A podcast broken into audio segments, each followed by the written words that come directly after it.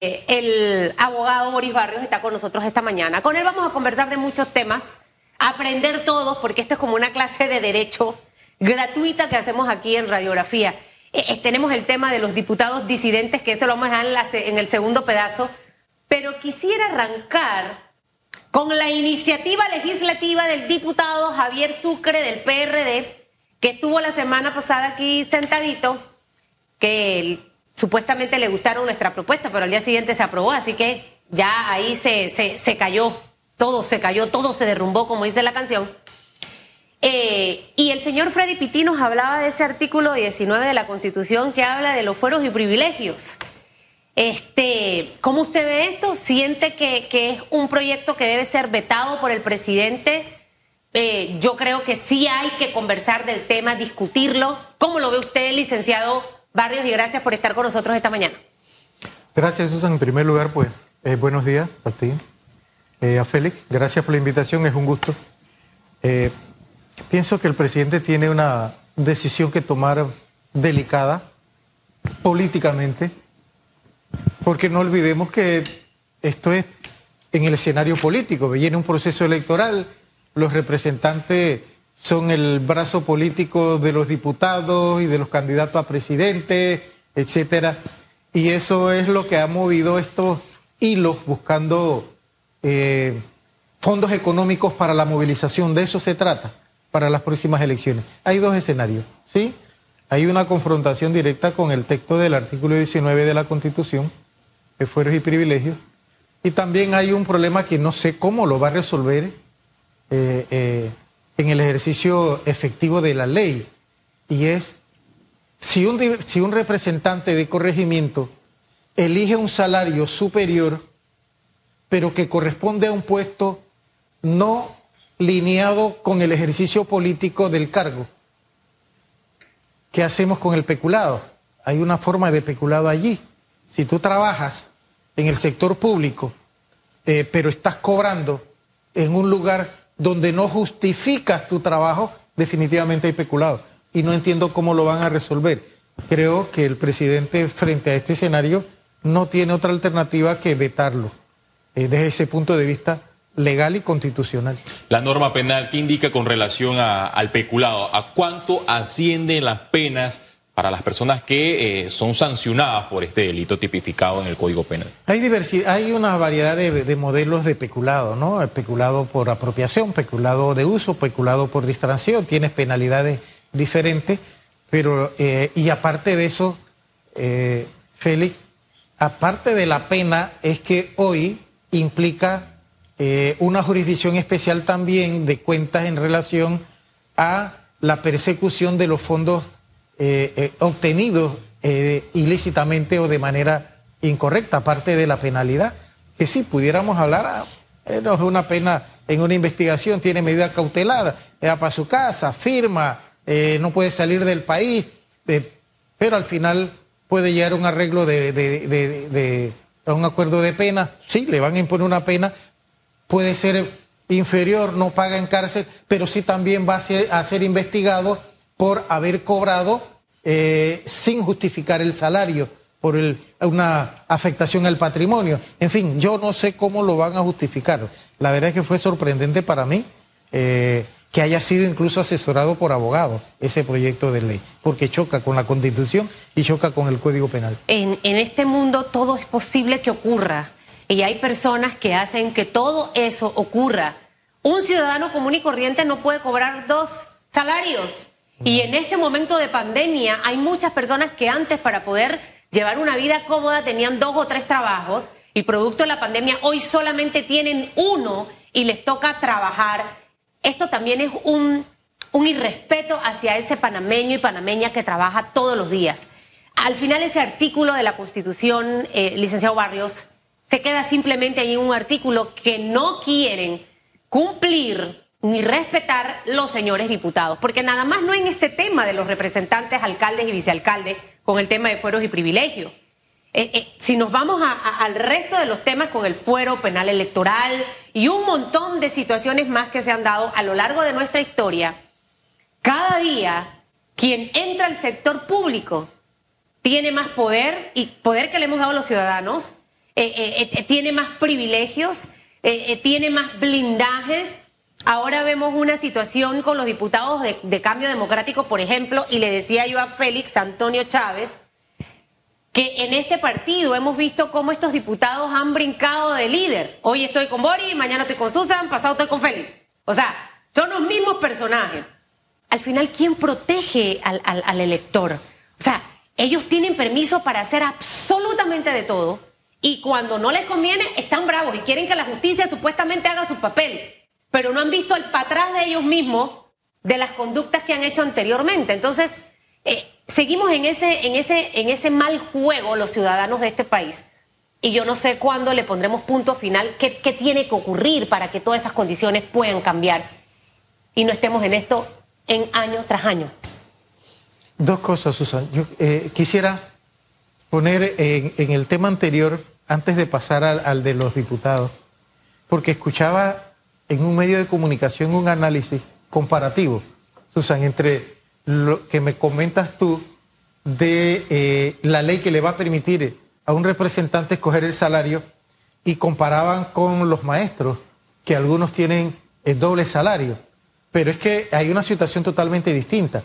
Por ejemplo, un maestro puede trabajar en un turno en una escuela pública Así es. y puede trabajar también otro turno en una escuela privada. No hay incompatibilidad, ahí no hay afectación porque no está cobrando doble salario del erario público Eh, y puede perfectamente, cuando sale de la jornada en el colegio público, trabajar en una escuela nocturna o trabajar en la tarde en otro colegio. No choca, no hay un conflicto constitucional ni legal allí. Eh, por eso la comparación me parecía fuera y totalmente desproporcionada. Y cuando tú me, me señalas acá en, el- en materia de, de los diputados, aquí hubo, fue un, yo creo que un error del partido, Susana. Y vale que lo aclaremos haciendo docencia y gracias por la oportunidad. No es que un partido no pueda expulsar o revocarle el mandato a un diputado. Lo puede hacer perfectamente y la constitución se lo permite y lo autoriza en el artículo 151 en sus numerales. La única condición que establece es que las causales deben estar en los estatutos. Ahora, ese mismo artículo 151, Susan, en el último párrafo, refiere que el partido, eh, previo al proceso de revocatoria de mandato, puede establecer mecanismos de consulta al electorado para los efectos de ejecutar la revocatoria de mandato. ¿Por qué? Porque no olvidemos que el artículo 150 establece una doble dimensión representativa de un diputado. En la Asamblea representa al partido político que lo postuló y también representa al electorado. Así es. Y es lo que he tratado de explicar al país. Un partido político puede revocarle el mandato a un diputado, sí, sin haber hecho las consultas populares en su electorado, sí, lo puede hacer. Pero eso significa que nada más está renunciando a la representación del partido en la asamblea, pero no le puede revocar el mandato al diputado en el circuito electoral. Que fue lo que se pretendió hacer con el alcalde José Luis Fábrega en su momento. Así es, eso es correcto. Entonces, frente a este escenario, el procedimiento que debió haber aplicado el partido era hacer las consultas previas en electorado, con haber conseguido del electorado que avalara la, la- la revocatoria de mandato y después someterlo por la vía del partido a la revocatoria de mandato. Eso es lo que autoriza el artículo 150. Lo hicieron al revés. Lo hicieron al revés. Esa consulta debió hacerse a través de una encuesta, una elección interna. ¿Cómo debió hacerse ese proceso? Es una, una consulta popular. La constitución le, di- le establece que el partido puede eh, eh, elaborar el mecanismo de consulta. Puede ser una, una papeleta, eh, puede ser una encuesta, claro, legitimada. No es que Validada por el Tribunal Electoral. así es, fiscalizada por la Fiscalía Electoral con todas las, las de la ley. Ese y es el todavía estarían a tiempo de hacer eso, eso como pregunta uno. Y la segunda, que es que a mí como que me chilla y me chilla y me chilla y me chilla, porque yo he hecho para atrás el cassette. A mí nadie me puede echar cuento. Ay, es que ahora yo soy santo y antes también. No. Yo puedo revocar el mandato de un diputado porque no siguió mi línea. Bori, tienes que votar en contra de ese proyecto. Bori, el candidato es Félix Antonio Chávez, usted tiene que votar por él. Porque básicamente en esta oportunidad, la decisión del partido de revocar el mandato a estos diputados disidentes es porque no siguieron las instrucciones al momento de votar en el Pleno. Así es. Pero le pregunto yo, licenciado Barrio, anteriormente esto no ha pasado. Eh, y, obviamente que ahí entra la, la controversia, al menos de mi punto de vista, porque es un diputado, es del partido, ok, pero es del país. Y si en ese momento lo que se está aprobando no es beneficioso para el país, yo porque tengo que votar a favor de eso. O sea, es ese conflicto de, valores en, un momento coyuntural y que en otros casos ha pasado. O sea, ¿cómo, cómo, cómo yo me convenzo realmente de que vale la pena y que sí es eh, eh, en, derecho la revocatoria de mandato? Pero me contesta las dos preguntas. La última me la deja de último para que me profundice más, porfa. La primera, que si tienen chance de hacer todavía eso que usted acaba de hablar. Definitivamente que sí. Definitivamente que sí. Entendiendo que las elecciones internas de CD son el próximo año, en febrero, creo que es. en verano el próximo año. Tiene suficiente tiempo para hacer las consultas populares y, eh, y plantear la revocatoria de mandato. Ahora, en este caso en particular, ¿cuál es el problema que tuvo el partido y en qué se equivocó? Eh, si bien el 151 dice que eh, los partidos pueden revocarle el mandato a, quien haya postulado y quien sea representante en la Asamblea. Pero también existe el 154 de la Constitución que dice que los diputados no son legalmente responsables por las opiniones y votos que emitan en el hemiciclo. Entonces, sí, yo no sé qué estaban pensando los abogados del partido. Se equivocaron en ese aspecto porque pudieron haber endilgado eh, la revocatoria de mandato, Félix, en lo que tú planteas, eh, por una causal distinta a la razón del voto. Pudieron haber orientado la, revocatoria de mandato que por incumplimiento de, los estatutos del partido, que es una situación grave, eh, pero enfocado a las estructuras, enfocado a la toma de decisiones, que fue lo que dijo eh, la fiscalía en su, el, fiscal general, eh, el fiscal electoral en su opinión, que no había habido una línea de partido. No es que el presidente del partido tire la línea.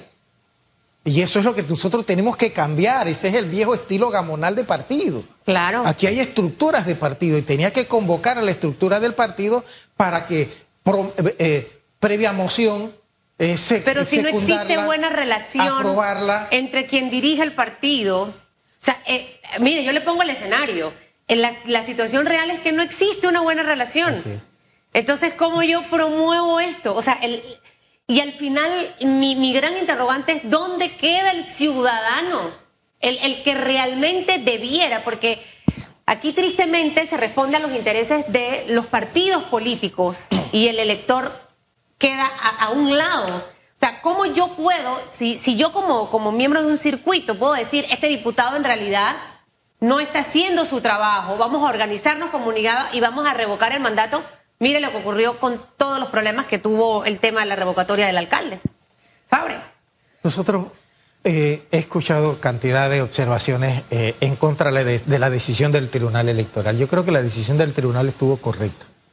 Eh, y no entró a tanto al fondo. Habían tres elementos que analizar, Susan. Uno, el aspecto político de la decisión política del partido de la revocatoria. Dos, el control de legalidad que debe realizar el Tribunal Electoral en relación al proceso disciplinario. Y tres, el control de constitucionalidad.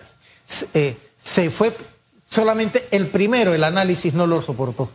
Y se fue porque Panamá fue condenado eh, en la ley 25, sentamos un precedente a nivel de América Latina por la Corte Interamericana de los Derechos Humanos, que dijo que aún en los procesos disciplinarios se tiene que respetar el debido proceso. El partido no cumplió, no respetó el debido proceso. No le dio, ok, yo puedo estar en desacuerdo con la actuación de un diputado, pero yo tengo que darle el derecho a que se defienda. Tengo que darle el derecho a ser escuchado. El partido no lo hizo, violó en ese aspecto el debido proceso y a raíz de eso, el no soportó el primer análisis el proceso. Eh, de expulsión ni revocatoria de mandato.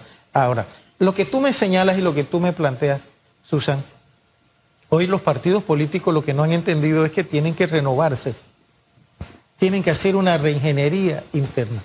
No era lo mismo eh, eh, un partido político antes de la Segunda Guerra Mundial bajo el concepto de los derechos políticos liberales y el contexto hoy después de la Segunda Guerra Mundial donde los derechos políticos se entienden como derechos humanos.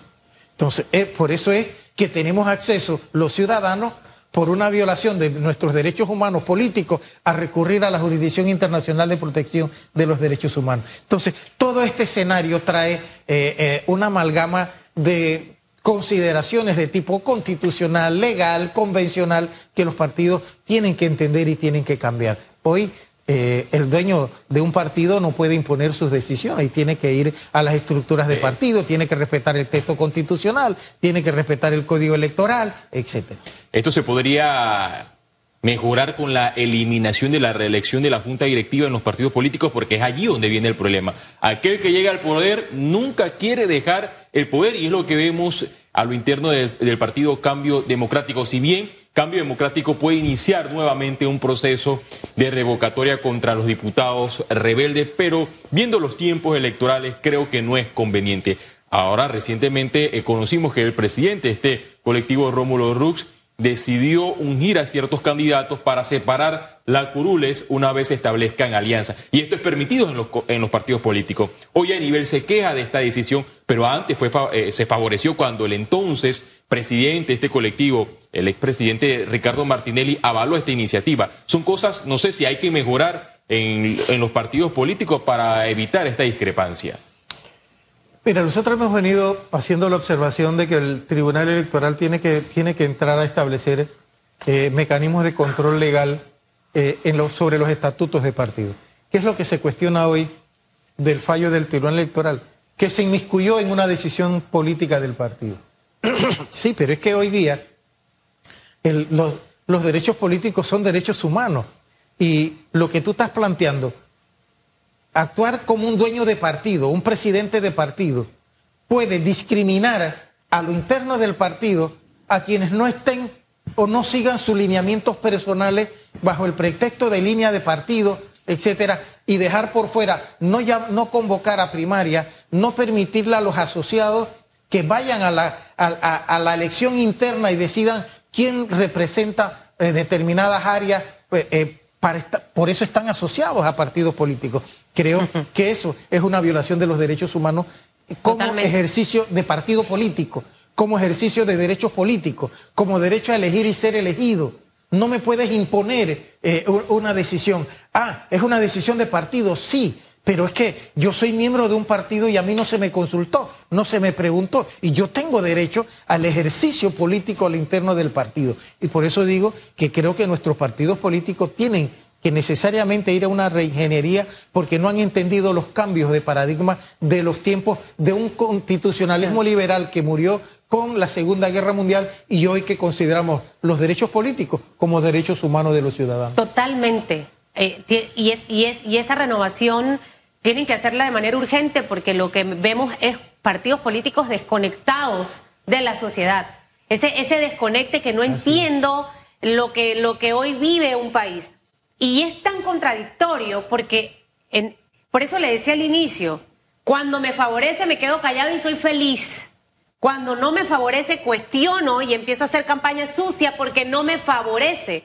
Entonces, al final, los partidos políticos debieran obedecer al elector, pero no es lo que está ocurriendo. Si tuviese que decirme, mencionarme, numerarme, licenciado Barrios, las tareas que como país tenemos pendientes, ya no podemos lograr nada de aquí al 2024 porque ya las reglas del juego están hechas. Pero inmediatamente terminan las elecciones, empezar un trabajo profundo en realidad para tratar de que sea el ciudadano el que tenga más poder al momento de que vengan todo este proceso de elecciones y no que esté dentro de los partidos y dentro de alguna figura, porque eso lo que ha hecho es atentar contra la democracia, fomentar la corrupción y cada día generar más desconfianza en la ciudadanía. Susan, yo he, yo he sido algo crítico con el modelo de reforma electoral a través de la Comisión de Reformas Electorales porque creo, eso que tú planteas, quiero iniciar señalando que la estructura de los partidos políticos, la concepción ideológica de los partidos políticos, la finalidad y objeto de los partidos políticos está dado desde el texto de la Constitución, solamente que no lo atendemos. Y los partidos políticos la ignoran. Y el Tribunal Electoral mira para otro lado y la, Corte mira para otro lado y dice, yo no me voy a inmiscuir en las decisiones de los partidos políticos, porque los partidos políticos tienen autonomía política y sus decisiones son internas y son una sociedad anónima. Todavía nosotros en Panamá seguimos pensando que los partidos políticos son una sociedad anónima y eso ya fue superado hace mucho tiempo. Entonces, yo creo que los cambios tienen que darse y a tu pregunta específica, yo creo que en el marco de las reformas electorales tenemos que hacer cambios. No podemos sentar a una comisión de reformas electorales al margen de la Asamblea. No, eso viene demostrando que no. Está ¿Cómo cambiamos eso?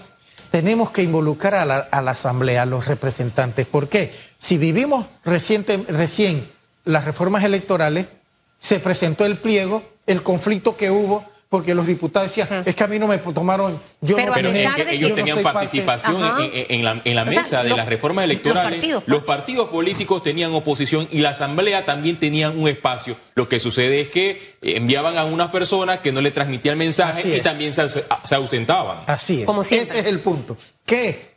que quienes envían los partidos políticos para cumplir con una formalidad frente a la Comisión de Reforma, eh, en la Asamblea para cumplir una formalidad, no son las personas que toman la decisión. Así es. Entonces yo creo que hay que involucrar en el proceso de reformas electorales, en ese debate que debe instalarse inmediatamente terminan las elecciones, que se tome eh, de uno, dos o tres años si quiere en el debate, pero que sea público y que intervengan quienes tienen el poder de decisión y que no digan después, no es que yo no tuve en esa reunión, no es que yo no opiné, no es que a mí no se me consultó. Sí. había un representante, pero ese representante no toma decisiones. El que toma decisiones soy yo. Entonces, ese tiene que estar en ese debate, no puede enviar a representantes de tercera o cuarta categoría. Entonces, ese modelo tiene que cambiar. No podemos instalar una comisión de reformas electorales al margen de un parlamento que por constitución tiene la potestad de hacer las leyes y después decirle, aquí tienes el pliego para que me lo apruebe. No, porque incluso solamente con esa afirmación estamos violentando el texto constitucional. Y que cuando usted dice que sea público, porque van a decir, pero es público, Susan. Eh, se pueden hay que buscar que esto genere conexión con la población para que la gente sepa lo que allí se está discutiendo. Cuando yo no quiero que algo se sepa, yo me encargo de, lo digo hoy, lo digo mañana y mando un mensaje así. Cuando yo quiero que todo el mundo se entere de algo, ya yo sé cuáles son los canales de comunicación que tengo que utilizar. La población tiene que involucrarse, usted tiene que involucrarse para que pueda escoger bien ese tema del residuo, del cociente, esas cosas que a veces nos, nos hacen ruido después que salen los, los, los, diputados. Oye, pero mira, pero bueno, cuando se tenía que discutir y analizar, usted estuvo desconectado de eso. Creo que tenemos muchas tareas pendientes. Eh, creo que Cambio Democrático debió escuchar al licenciado Barrios antes de, de haber hecho todo ese proceso donde gastaron mucha plata. Eh, en realidad, y yo lo que digo nadie nos hace caso, Susan, nadie nos hace caso. Yo lo que digo al final es que no, en la vida no podemos ser tan descarados.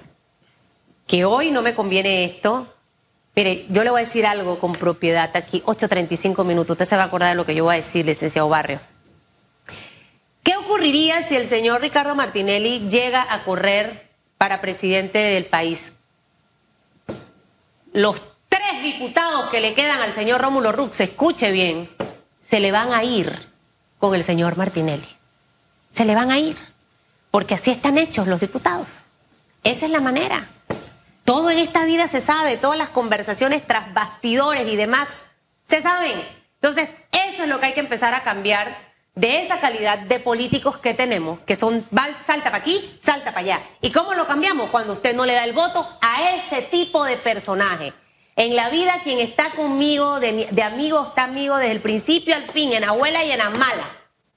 La gente que es hipócrita y falsa yo la voy sacudiendo. Entonces, en la política tiene que ocurrir exactamente eso. Ya la población está cansada de esa saltadera, de esa brincadera. Hoy te con este, mañana te con aquel. ¿Cómo es que es el billete casado? ¿Cómo es que es la cosa? Un billete casado.